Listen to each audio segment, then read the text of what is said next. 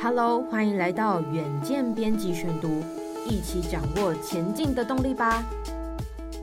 各位听众朋友，大家好，欢迎收听本周的编辑选读。今天录音的时间是七月六号，就在昨天晚间呢，大家都得知一个不幸的消息：天后 Coco 李玟她亲生不幸离世的消息，都让整个华语的演艺圈呢非常的震撼。因为大家对她的印象始终都是非常的正面、阳光、积极，而且一直都有一种非常不畏惧困难的一个形象哦。所以在 Coco 的亲姐姐在社群上写下说啊，他其实长期有一个抑郁的情况，都让外界纷纷的感到不可置信。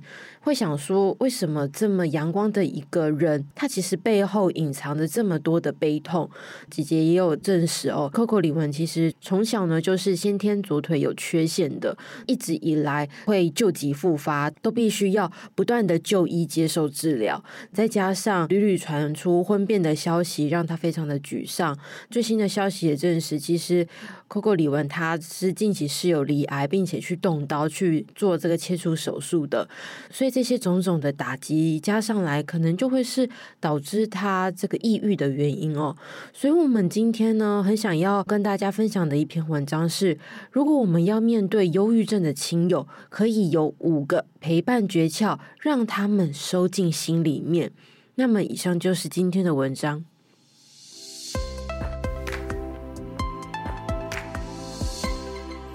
在面对忧郁症患者的时候，身边的照顾者呢，往往也会面临外界难以想象的崩溃。在努力想要帮上忙却帮不上忙，积极想要陪伴却力不从心的脆弱底下，很可能呢，无论做出了什么努力，都会被内心极度低潮的忧郁症患者阻挡在那个高墙之下。久而久之啊，照顾者自己也容易感到心力交瘁，然后陷入另一个恶性的轮回当中。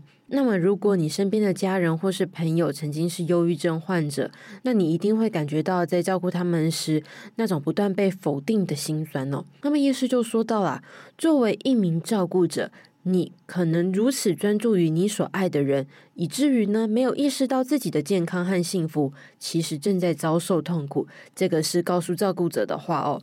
所以专家就强调了，即便你是最有韧性的人，照顾所涉及的情感还有心理压力，也会让人感到紧张。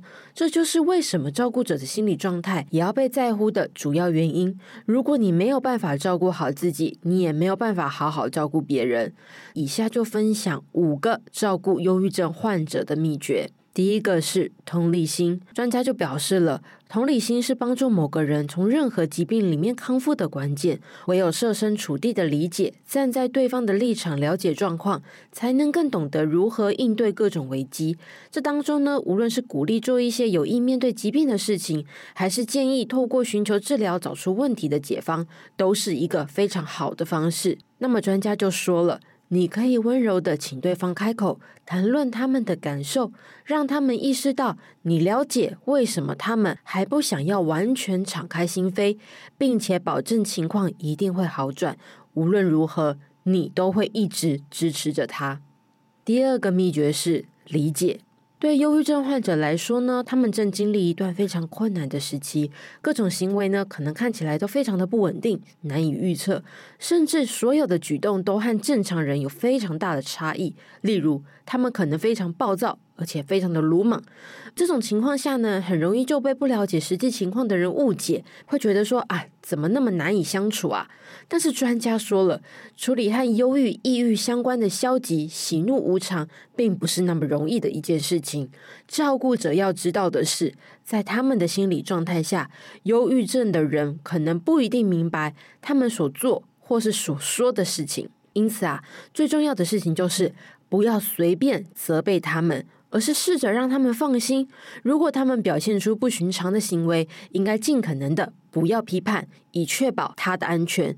最后，等忧郁症患者处于心情较平复的状态时，再帮助他们想想解决问题的方案或是策略，都比冲动的应对要来的有效率。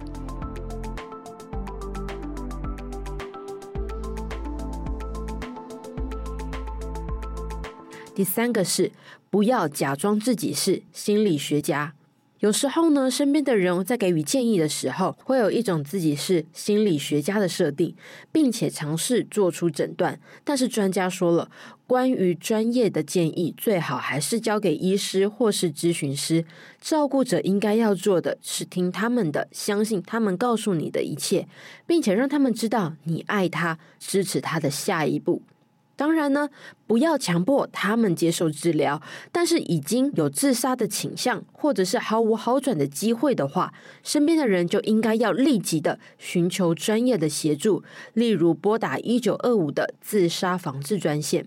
专家就坦言了，照顾忧郁症患者会带来很大的压力或是沮丧感，因此照顾者千万不要忽略自己的感受，或是考虑加入社团机构，和有相同处境的人呢共同分担。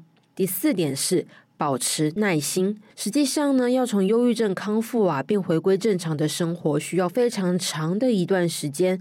但是重点是呢，每个人都应该按照自己所熟悉的步调来前进。对许多人来说，忧郁症是他们一生中必须持续不断的战斗，他们必须逐渐学习如何应对。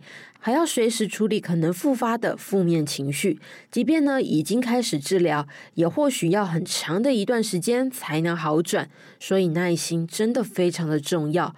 因此，对患者来说，他们最需要的其实就是身边的人真诚的爱和支持，透过倾听和了解，展现对对方的关心。毕竟，对忧郁症的人来说，他们可能觉得永远没有人跟他们站在同一国，因此这个立场非常的重要。第五点，花时间相处和陪伴，这是最后一点，也是最关键的一点，并且也是最辛苦的一点，就是身边的家人和朋友的陪伴。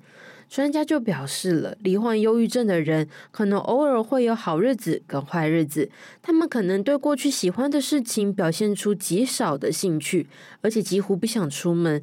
但是如果他们愿意出门，可以试着透过彼此都喜欢的事情来花一点时间相处，就算只是吃喜欢的餐厅也好。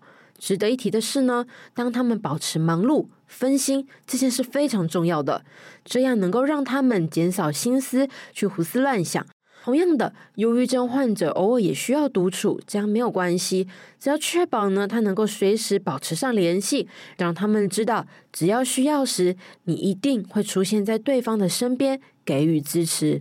以上就是今天的编辑选读。另外，我们也要呼吁，如果需要心理咨询或者是辅导，可以拨打卫福部二十四小时的安心专线一九二五。以及一些民间的心理咨商辅导资源，例如说二十四小时的生命线一九九五，以及张老师一九八零。